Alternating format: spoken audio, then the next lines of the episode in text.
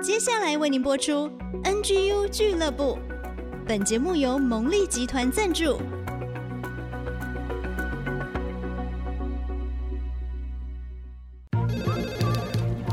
分享职场经验，找寻支持力量。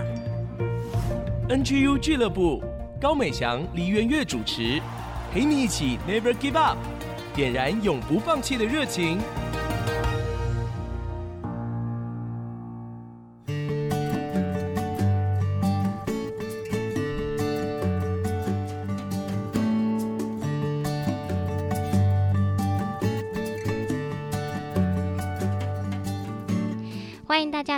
IC 之音 FM 九七点五主科广播。您现在收听的节目是专门为职场年轻人预备的 NGU 俱乐部。我是主持人美翔。职场人永不放弃啊！最近呢，疫情真的相当相当的严重，所以还是提醒大家一定要保护好自己，尽量的可以的话就待在家里面，当一个阿宅没有关系，但是可以保护我们大家的健康哦。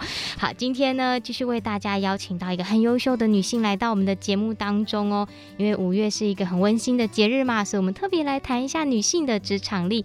为大家邀请到的是唐心健康管理顾问有限公司的负责人苏美玲，我们叫她苏苏姐。我们请她来跟听众朋友打个招呼。大家好，我是苏苏。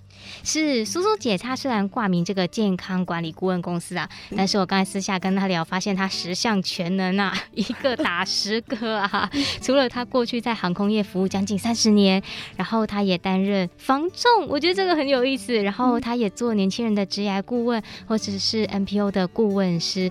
她过去啊，在外派第一年的时候，就曾经在陌生的土地上拿下超过五百家，各位观众不是五十。是五百家企业客户的合约，然后他自己也创业一个洗衣工坊，哇，这么多的经历哦，我觉得很迫不及待想要请苏苏姐分享给我们。但是按照我们节目惯例，我要先来请教一下，您自己在新鲜人的时期有出过什么菜鸟的包吗？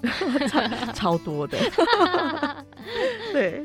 刚开始当新鲜人的时候，第一年呢、啊，其实是在科技美语当柜台秘书。嗯，啊，那是爸爸的朋友开的公司嘛，所以就被找去。对，当时呢，其实老实说，对外面的世界是没有概念的哈、嗯。但是老板因为是自己的长辈，就对我很好。是，可是真的很菜啊，我连什么叫做。当业务都不知道，然后那个老板要我尽量去做一些陌生拜访、陌生开发，其实每天真的是很差的去做。这对新人来讲真的很差哎，对，超级差的。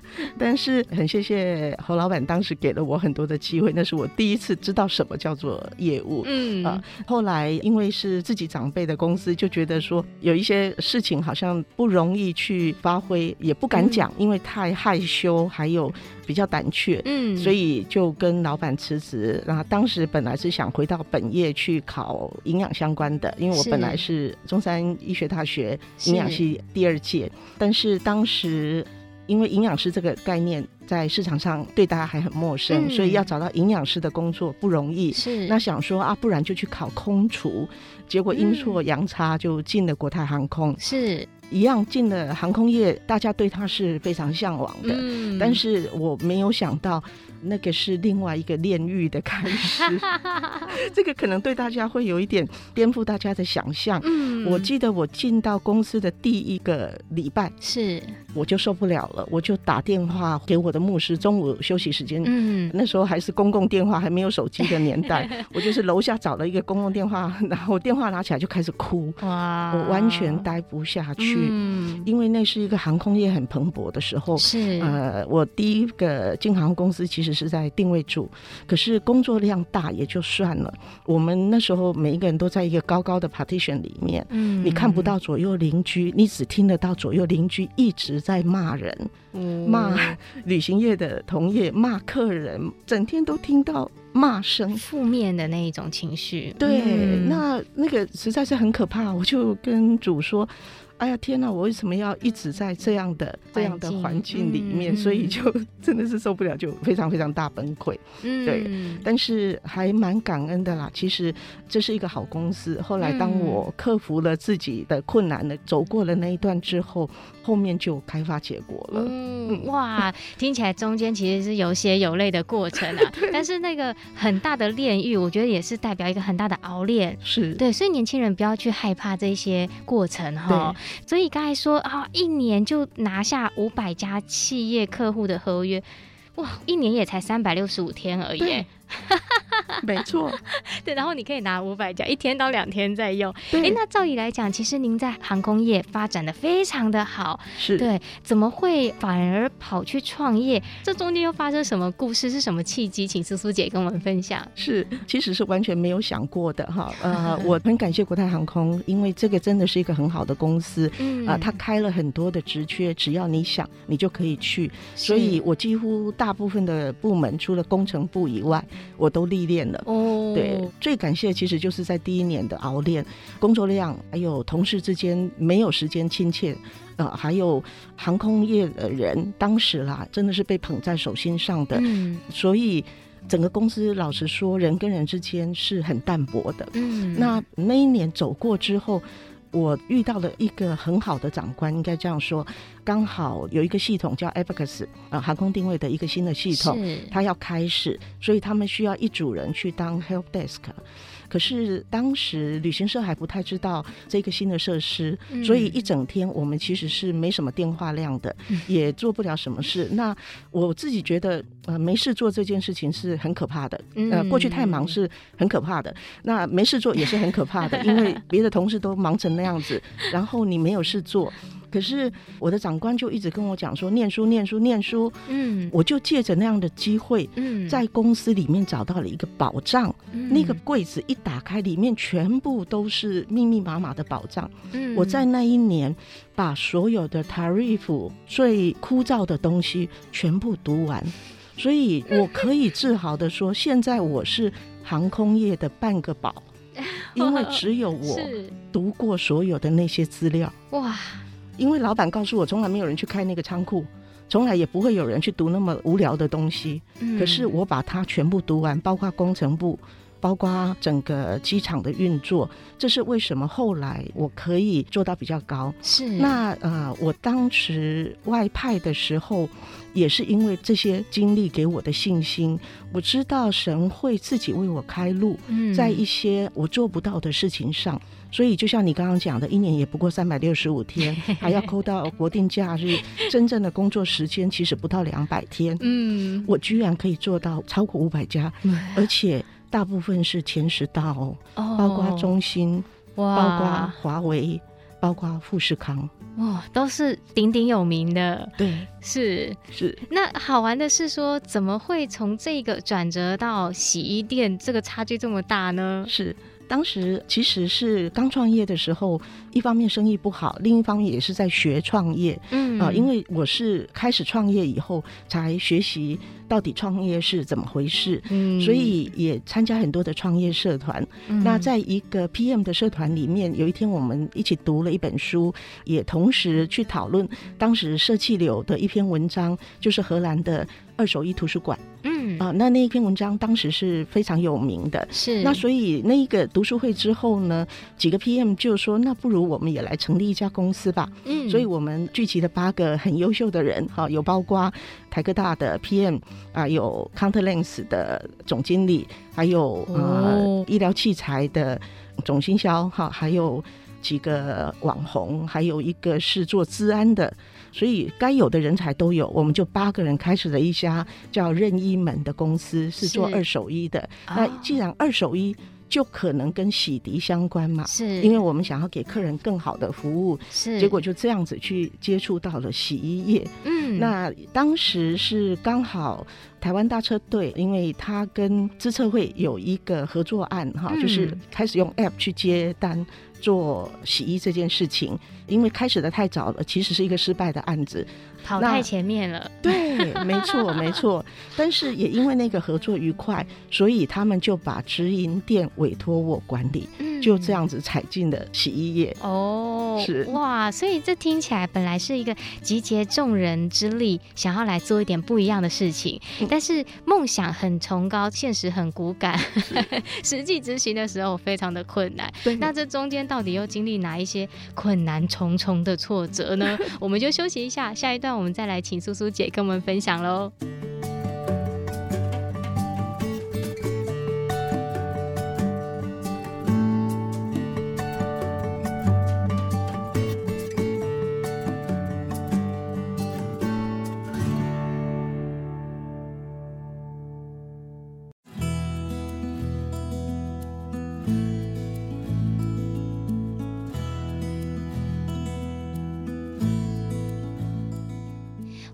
再次回到 IC 之音 FM 九七点五主客广播。现在进行的节目是 NGU 俱乐部，我是主持人美香。我们的节目呢，在 IC 之音的 AOD 随选即播，随时全华人都可以收听。在 Google、Apple Pocket 上面也可以订阅。如果你很喜欢的话，欢迎推播给你身边想要提升职场力的好朋友。在五月呢，是属于女性的一个温馨季节，为大家邀请到的是唐心健康管理顾问有限公司的负责人苏美玲。那我们称呼她为苏苏姐。那前一段呢，听到苏苏姐在航空界的这个真的是丰功伟业，打从心里的佩服。难怪啊，这个老人家说吃苦当吃补，我觉得在苏苏姐的身上呢，完全可以感受得到。而且我觉得您有一种就是迎向挑战那种不服输的那个个性，好像跟我们节目调性还蛮像的。是。那前面就讲到说，您在航空业的同时，跟着伙伴一起的创业。顶下了二手衣，后来又做洗衣店，哇，那很多的想法其实现在看起来是超前部署的，嗯、对。可是也因为这样子过程中很不容易，听说刚开始创业是八个月完全没有收入，哇，这个在现在早就已经饿死了吧？那我想请教你怎么去处理跟面对这些挑战的呢？嗯，我印象中是不止八个月啦，但是因为当时我是拿着退休金创业的，是，所以手上还有钱，所以没有那么深刻的感受。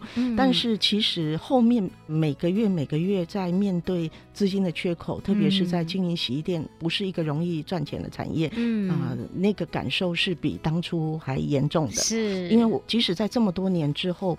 我们现在也只是做到打平而已，呃，并且我大部分的时候是资金不足的，因为我是用其他的产业，我所赚到的每一分钱在养这些公司。认真来说，这过去的这七年，我已经烧掉一千两百万了。哇！但是没有算，我是完全不知道。是去年底我们在结算，因为我现在已经顶下底洗衣店了，嗯、所以我不是直营托管，已经是我的公司。啊、我们想要转型，所以重新跟会计师算了以后，我才知道我烧掉这么多钱，真的是用烧的。对，但是另一个角度看，嗯、我赚过这么多钱了。嗯，我在过去的七年退休之后，我赚了这么多钱，欸、我才有可能烧这么多钱呢、啊。那当然，我现在是有负债的 哈，因为这两年的不景气，啊、呃，还有顶店，嗯、我现在是负债的。但是这件事情，老实说，我都没有想过我怎么赚到这些钱，我怎么烧掉这些钱的。嗯哼。所以其实很多时候，我们只是尽心在做。自己眼前的事情而已。嗯，我常常说，每个月我最感恩的一天是，就是每个月十号发薪日。是我感谢上帝，这个月我又做了信实的人。嗯，我还是如实的，到目前为止没有欠过员工，没有欠过我们的供应商一毛钱。嗯，嗯，哇，我觉得这个蛮感动的，因为连续七年到现在打拼，然后又烧了一千多万，可见这背后有一个很大的价值观。对您来说，是你拼。拼了命，你也要把它完成的。包含我们之前讲，其实您在航空业甚至一度受到邀请，差点都要做总经理了。可是，哎，你不要。然后你就是要把这间洗衣店现在是直接顶下来了。嗯、我想要就是请教苏苏姐，您心中的那个价值是什么？在这些洗衣店里有发生什么感人的故事吗？嗯，是当时的背景是这样子，就是英国航空原来的代理他不做了哈，就是天文旅行社他经营了很多年，嗯、但是他决定不做那个航空业代理的这一块，所以就释出到市场上。另外一家公司就是。澳洲航空在台湾的，因为它不是 online 的航空公司，所以它在台湾只能用旅行社的身份存在。嗯嗯嗯，那航达旅行社他接了英航的这个 bidding 成功了之后，他找不到人可以去认这个角色。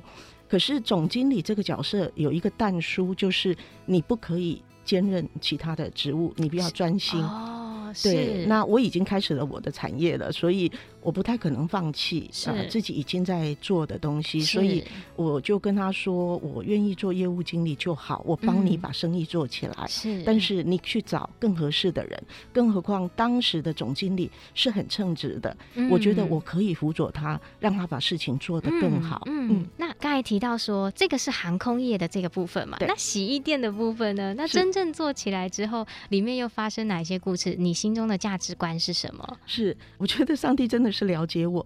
传统产业一点都不迷人，它不像高科技产业，你只要投资它，你就会有很快的回收，然后你会有很多赚大钱的机会。是刚开始接的时候，我以为也可以用所谓的成功模式，同情应该是说怜悯行销吧。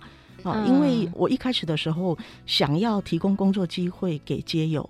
嗯，所以我就跟芒草心合作，从他那边转介比较合适，因为芒草心是一个收容机构哈，是，他可以让一些街友有住的地方，洗得干干净净的，然后可以安心的去工作。可是即使是这样的街友，我提供给他工作机会之后，我发现我没有办法帮上他的忙，所以那一年我们磨合的非常痛苦。其实很多钱是在那个时候烧掉的，嗯，因为我们是开店做生意，你没有可能说你今天店已经开了。然后你的员工跟你讲说，我今天起不了床，所以我没办法来上班，或者是一出去就失联，两个小时、三个小时，你不知道他去了哪里，哇，完全不受控。嗯，要不就是。啊、哦，有的人是晴天也是他的敌人，雨天也是他的敌人。我不知道他到底是诗人还是还是还是墨客，反正我永远抓不到他的情绪。那那样的经营太难了。嗯，后来我就是只提供工作机会给想工作的人。是，我觉得传产就是你必须流汗，你才会有收获的地方。嗯，那对于一个。不管他是来自怎么样的背景，或是曾经有过怎么样遭遇的人，我觉得是一个很好的历练的地方。如果这里你都弯得下腰，你有成功的一天。那我现在是以公司组织存在，我的梦想是我将来可以像主妇联盟一样，用劳动合作社来颠覆这个产业。嗯，可是我没有那么多的资金。公司形式存在，政府有很多的补助，比如说我这两年就用小人提培训我的员工，将来都可以成为一区之长，这样我们才有可能，也许短期内发展加盟模式，让更多需要工作的人可以有机会进来。然后我的期望是五到十年内，就是要转型它为劳动合作社，让现有的人可以把他们现在的劳动成为他未来的产业。嗯，也就是说，我并不想 own 这个产业，我希望它是一个可以共享的，所有现在为他流汗的人都可以声称说我是这家公司的老板的。哇，我觉得这个听了真的是蛮颠覆我过去的访问哦。对，虽然其实我也访问过很多 NPO 的组织啊，对。嗯但是就是说，像苏苏姐这样子想着要怎么把这些在困境当中的人提升上来，而且您自己因为过去有很多高阶主管的经历，所以您的目标计划是很清楚的。中间即便是要砸钱，即便是那个磨合的痛苦，嗯、但是你还是很清楚你的使命感，你要做的事情。嗯、对，也曾经经历过，对，确实一开始是出于这种怜悯、一个善心，嗯、但是却。搞砸了的过程，对，但是这些事情也都去更加的定位清楚，对，所以我觉得这是一个非常非常宝贵的经验分享哦，真的很感谢苏苏姐，而且我觉得刚才提到的那个，让每一个流汗的人、撒种的人都可以享受那个丰盛的成果，其实我觉得那对于在那种边缘上的人来讲。他的心中会是被您点燃起一个盼望的，嗯，可以被提升起来，然后也让他们正确的去定位自己。啊，我觉得这是一件好不容易的事情，就是社会上就是需要多几位叔叔姐像这样子的，对，我觉得真的很棒。那我们要准备休息一下了。下一段访谈的最后呢，其实我们一开始有提到苏苏姐，她除了现在在做的这一些各行各业类别，她还有一个很重要的身份，也是职涯顾问。嗯，对。那我们当然节目。中要为年轻人谋福利喽。到底年轻人要在自己的职业上面怎么准备？有哪一些原则？等下就请身经百战的苏苏姐再来跟我们分享。我们休息一下再回来。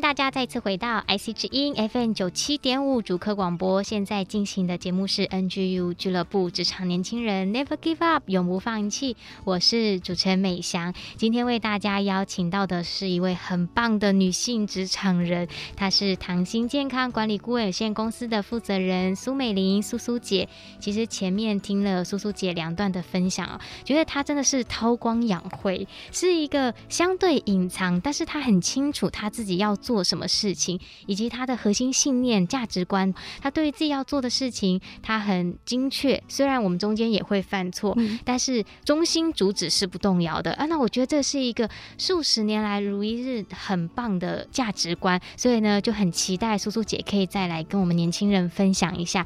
因为初入职场，试探、挑战、诱惑真的很多，每个人都想要最快速度赚到一桶金，每个人都想最快站上那个顶峰的位置。可是这样就。真的是好吗？诶、这个值得思考。所以我想请教苏苏姐，嗯、你觉得现在年轻人在选择工作的时候啊，嗯、他们的心态要把握怎么样的原则比较好呢？嗯，是。因为我自己同时也是在冠冕理财协会担任生涯指引的顾问师哈，所以常常接触到一些年轻的朋友哈，会问这个问题。我先讲个笑话给大家听哈，就是我自己当初高中要考大学的时候，我其实是一个很不认识自己的人，因为那时候的想法非常的幼稚又天真。我的外公他是台湾一个很有名的诗社的社长，家里呢在文科方面是很强的。嗯那过去老师也认为。我的作文比较好，所以我就自愿放弃作文，因为我觉得我不太喜欢人家一直只强调我某一个方面，我想要去探索、去了解很多有趣的东西。所以呢，我父亲问我说：“那你到底要考什么科系的时候，我连想都没想的就告诉他：丙主啊，啊，文科不是问外公吗？”啊，那个事业创业相关的啊，不是问你吗？你你不是自己创业吗？那都已经有人问了，那当然就是念丙主啊。只有丙主的东西，我没有人可以问啊。我们家族里面没有这个背景，对，所以我爸爸当时是哭笑不得，然后非常有智慧的就回了我说：“嗯，好，我知道了，我会把补习费准备好。” 所以爸爸比较认识你，真的真的对，所以就跌跌撞撞过来哈，其实真的一路就是补考过的。然后虽然再怎么认真，你就是没有办法去突破你天赋上的缺陷，你确实在数理上面就是不行。嗯，啊，幸好我还算聪明，只选丙组，没有选甲组，啊，没有死的更惨这样子。那丙组还是背诵的东西多一点哈，但是没有什么时间是真正浪费的。如果没有那几年在逻辑思考上面的训练，我不会成为今天的我。嗯，因为你当一个老板，你总要看得懂你的财报，你总要懂得计算，不然你怎么做促销？一个错的促销其实就可以打垮一家公司。嗯，所以我要劝年轻人的是，如果有机会，不要担心你现在在哪里，想办法多历练，多去探索自己真正的兴趣是什么。如果你的兴趣，是可成就的、可学习的，那么就努力的往那个方面去自学。现在自学的东西非常多，你不一定要花钱才能学到东西，很多管道、很多资料是很容易取得的。嗯，还有善用就是社区大学，是啊，我觉得社区大学里面有很多课是跟你的职业还是相关的，是也是非常好用的一个资源，鼓励年轻人。不要害怕失败，害怕错误，就放手去闯闯吧。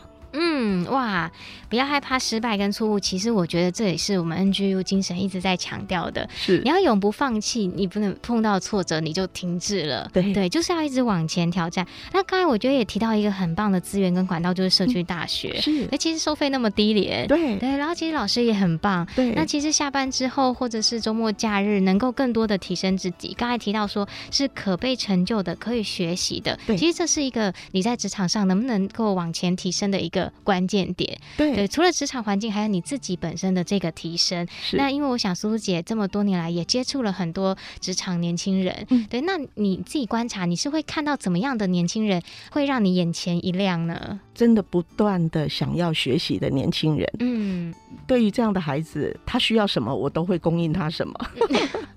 对，因为其实我自己也有在陪伴一些曾经犯过错的少年哈，嗯，但是有一些少年其实可能过去的某些想法有有落差，差嗯，但是一旦他找到他兴趣之所在的时候，他的眼睛就是明亮起来，嗯，哦，他就开始很有智慧的可以去学习很多东西。嗯，那我很会从市场上去搜寻跟找到很多的他可以用的资源来提供给他，然后他自己去决定他要不要踩上去。苏苏姐分享让我想到去年我们在访问这个三十年神学教授林宏信老师的时候，他跟你讲了一模一样的事情。嗯、他说那个学生眼睛有没有在发亮？对，教授说我也在观察学生，不是只有学生观察老师。跟苏苏姐讲的。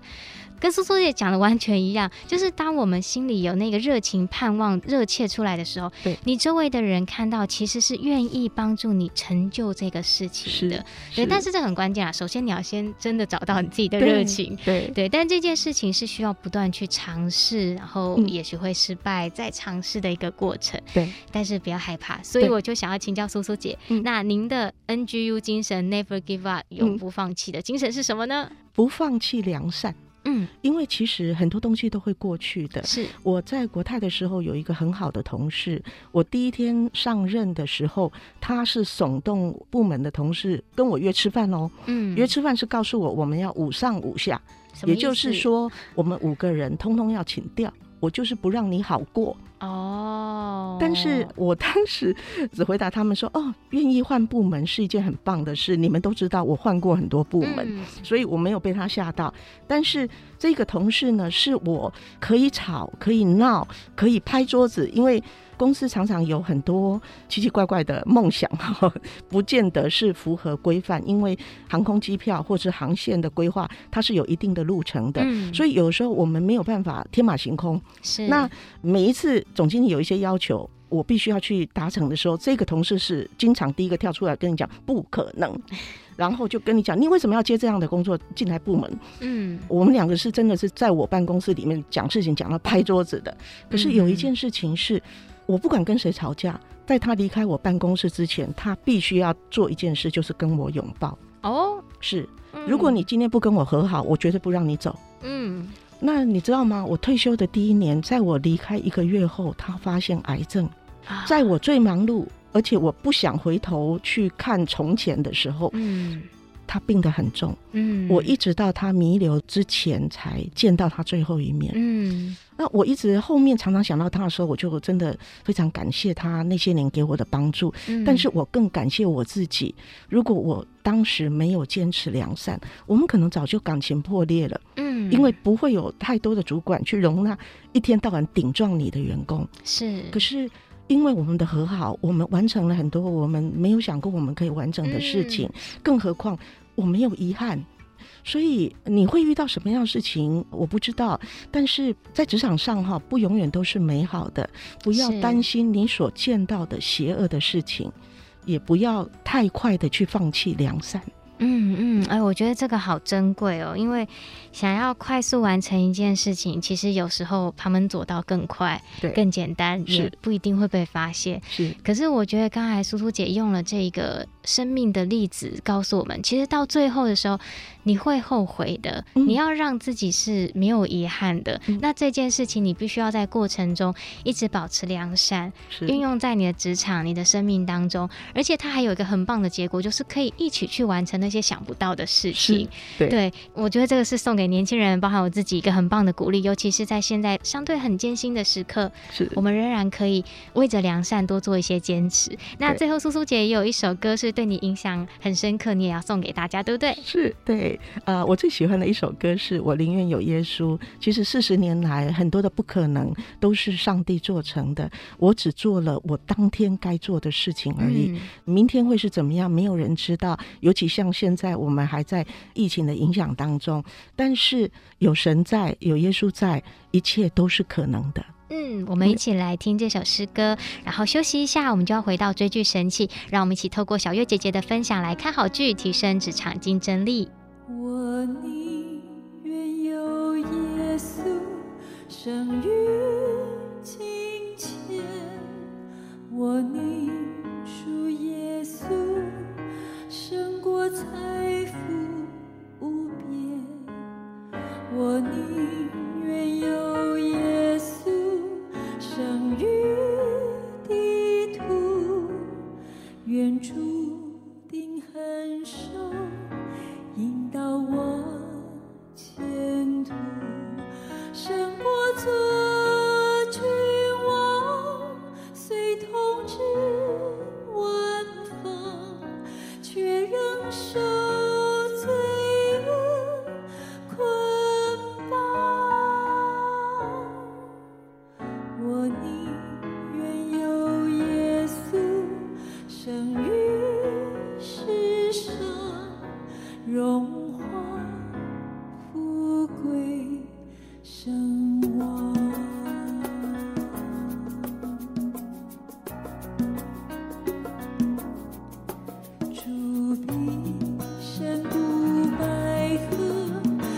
情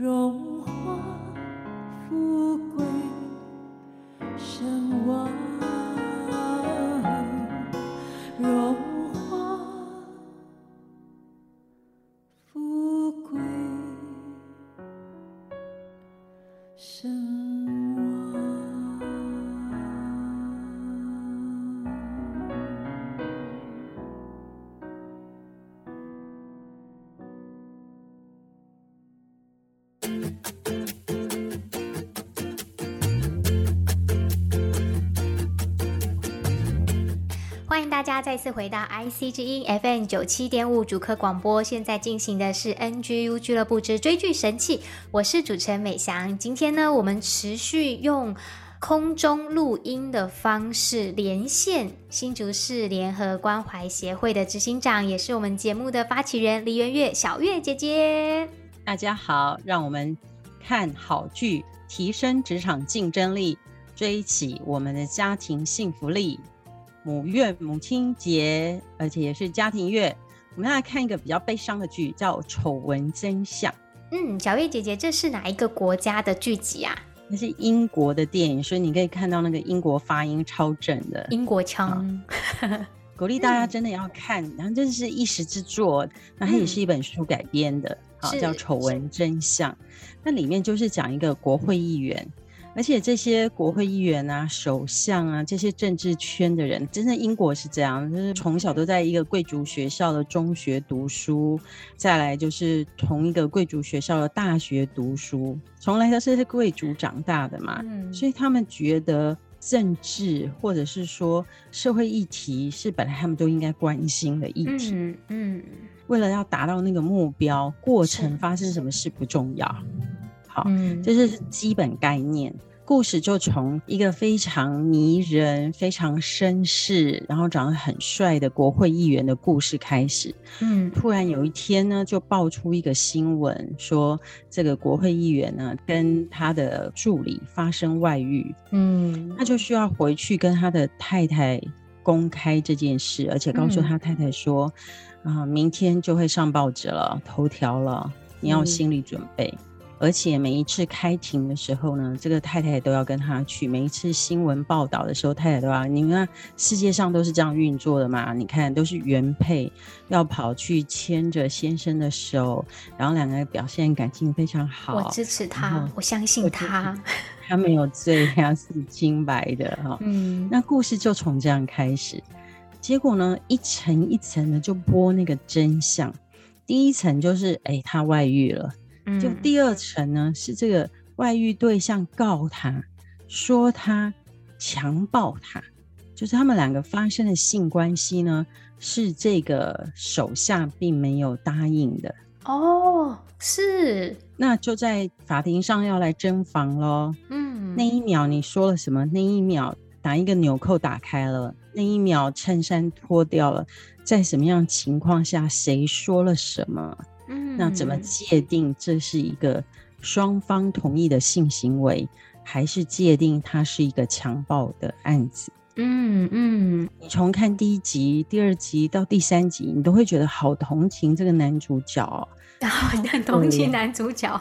刚开始他会把你引导到，你会觉得你很同情这个男主角，嗯，因为他跟这个外遇对象恋爱了好几个月，而且他们上床无数次。嗯，怎么会界定最后这一次是强暴呢？这是有点仙人跳的感觉吗？对对对对对对，所以大家就 你说仙人跳嘛，所以大家就会开始觉得，哎，这个男主角好可怜哦，是不是他被仙人跳了？嗯，还有因为他正在推一个非常重要的法案哦，那因为这件事情，那个法案就没办法过。就让对手趁虚而入，嗯，所以等等有非常多的议题在这里，还有首相到底应不应该继续支持这个幕僚，嗯，这个国会议员，首相应该要跟他划清界限吗？嗯，所以有很多人情冷暖的问题，还有阶级的问题。当你的主管跟你发生性关系，嗯、或者你的主管对你示好的时候，另一个异性的手下，他到底要怎么回应才是正确的？哦，所以这个剧名叫《丑闻真相》。一开始以为就是要讲这个丑闻，没想到后面是案外案，卷出一个又一个的事件，这样子。对，还有就是说。到底我们之间的权利跟义务到什么地步？男人跟女人之间谈恋爱的时候，什么时候说不才是真的不？嗯，我就不破这个结果了，因为我真的很鼓励大家去看这出戏。嗯，它非常有教育意义，但是我要强调一下哈，它有十八禁，就是它有拍的很裸露啦。哦，有一些这样的镜头，镜头对对，对，所以他拍的非常非常的写实。是，那因为我的形象就是过去我们介绍的片就常是亲子家庭啊，所以我要注明一下，这一出是十八岁以下还不能看的电影。对，我刚才就想说，哎、欸，今天是小月姐姐突破尺度的介绍哦，所以我们要 上一个这个的警示标语。对对对，因为我觉得这个议题太重要了，所以我觉得要拿出来谈。嗯、是我先跳回一个现场，就是说我们一直在讲性安全，或者说怎么保护自己。现在保护自己不是女人的课题，男人也要知道怎么在性上面保护自己，因为男性也是会被强暴的。对，男性也会有女的高级主管跟你之间这种霸凌的问题，嗯、都有男女之间有很多复杂的角色要谈。我先讲一件事，就是说以前我在教怎么在性方面保护自己的议题的时候，嗯、有一天呢、啊，有一个你的闺蜜的那个教会的一个女学生 是。哭哭啼啼的来找我。嗯，说我今天坐公车，因为学生还是比较会坐大众运输的嘛。嗯，我今天坐公车，我遇到色狼，他摸我什么什么什么，就哭得很伤心。嗯、那我们就一群辅导在照顾他，是他的辅导事后来找我，就说。哎、欸，我觉得很怀疑耶。嗯、我们这个女生哦，在我们当中是有话直说，然后大剌剌的，所有的男生都很怕她。那为什么她在公车上遇到人家乱摸她的时候，她没有站起来离开那个现场呢？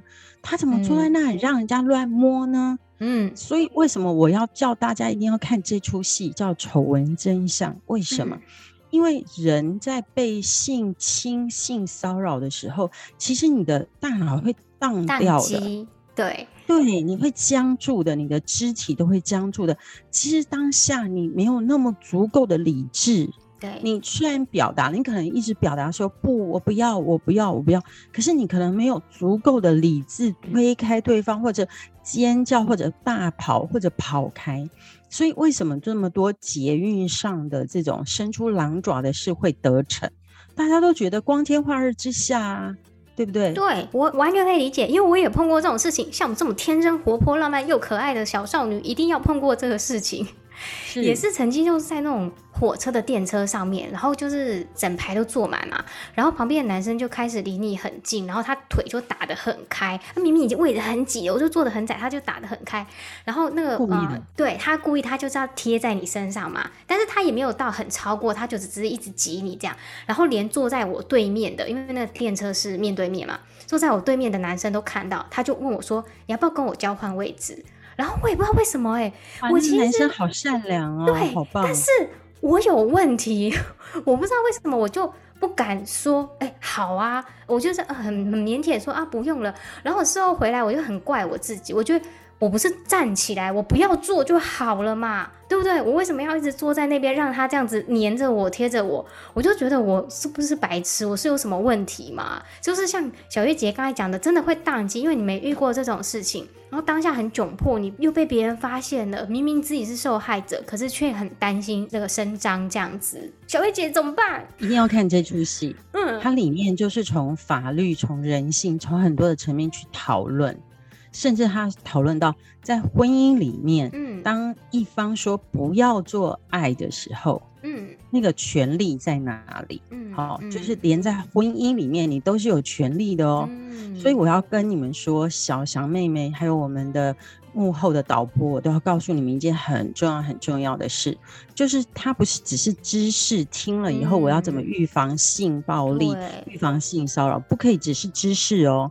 它必须是个行动演练，一定要演练，你一定要找人陪你演练。当重要哦。对，然后你要把它演练成变成好像是你喝水的习惯，还是说你听到铃响声就会接电话？你要演练到遇到性骚扰的时候，嗯、遇到性犯罪的时候，你。当下要怎么果断的站起来，或者大声的求救，这是从演练来的，嗯，不是从知识来，从知识来是没有用的。而且男女都要演练，对对。我现在都一直告诉小男生说，你们也会被强暴，所以不要随便跟怪叔叔出去，或者是一个单身男老师把你一个人约去一个怪怪的地方，所以从。不跟人家单独出去一个奇怪的地方开始，就是保护自己了。嗯，然后后面所有的行动都是演练。嗯，哇，谢谢小月姐姐这个礼拜给我们带来这样的分享哦。本来从一个这个十八禁的话题 带到，其实它有一个很深刻的含义，就是我们要从很年轻的时候就开始学习保护自己。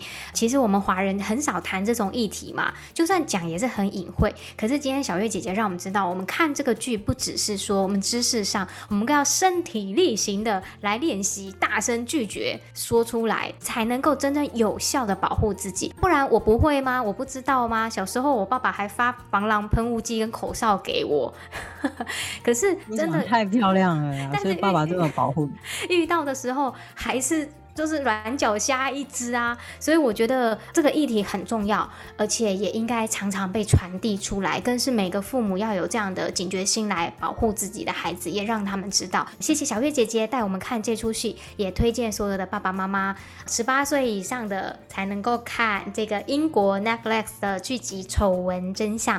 也再一次谢谢小月姐姐给我们的分享跟提醒。那我们的追剧神器呢，在 YouTube 上面都可以全程观看，在 Google。Apple Podcast 上面也可以持续收听我们的 NGU 俱乐部。那前一阵子呢，我们的呃 YouTube 频道也订阅破千了，谢谢大家的支持也对我们追剧神器的热爱。如果你也喜欢跟我们一样是看好剧来提升职场竞争力、找到家庭幸福力的话，欢迎你可以订阅、按赞、开启小铃铛，然后推播给身边的好朋友。那我们 NGU 俱乐部还有追剧神器，我们就下个礼拜再见喽，拜拜，拜拜。